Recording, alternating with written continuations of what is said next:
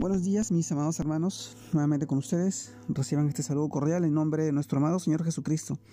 Y en esta oportunidad les comparto el devocional de hoy, el cual se titula El Dios que me sana.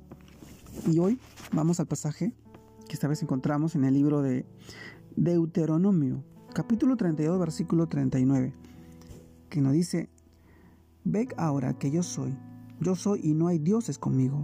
Yo hago morir y yo yo hago vivir yo hiero, yo sano, y no hay quien pueda librar de mi mano.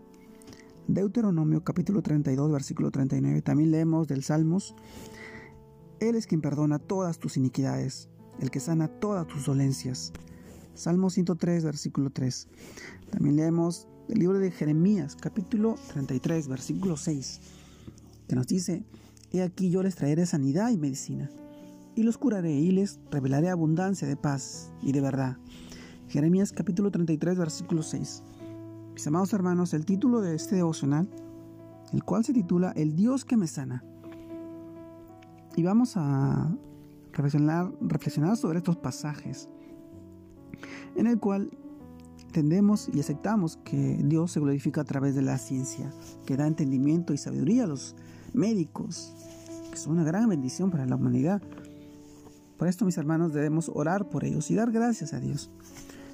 Hoy, sin embargo, hemos puesto a la medicina moderna como, como un Dios, como, una esperanza de sanidad, cuando no debe ser así.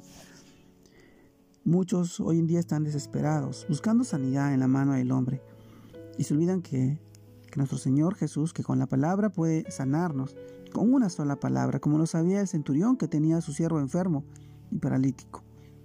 Pues al encontrarse con Jesús reconoció que él tenía autoridad toda autoridad sobre todo y que podía sanar solamente con solo decirlo.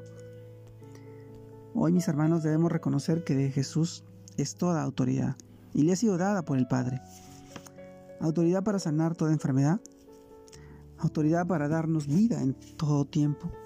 Por eso confiemos plenamente en Él y recordemos que más el herido fue por nuestras rebeliones, molido por nuestros pecados el castigo de nuestra paz fue sobre él.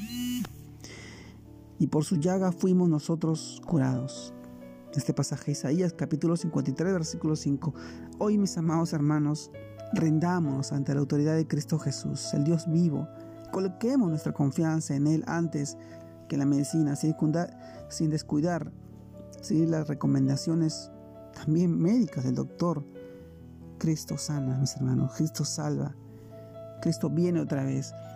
Y este es el tiempo en que el Señor se manifiesta de una manera poderosa a través de sus siervos, a través de esas piedras vivas, instrumentos vivos en la cual somos nosotros, cada uno, mis, hermanos. Y en ese tiempo, en este día y en esta semana, te deseo todo lo mejor, que el Dios de ayer, el Dios de hoy, el Dios de siempre pueda sanar cualquier dolencia, dificultad, malestar que tengas, no solamente en tu vida, sino en la vida de tus familiares o seres queridos. Hoy es el tiempo de acercarnos más al Señor, porque es nuestro sanador, es nuestro libertador, es nuestro Rey.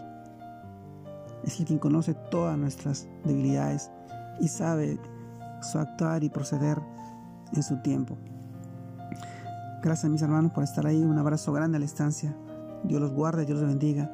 Dios haga resplandecer su rostro en este tiempo y en los tiempos que vendrán. Saludos a todos mis hermanos. Dios los bendiga.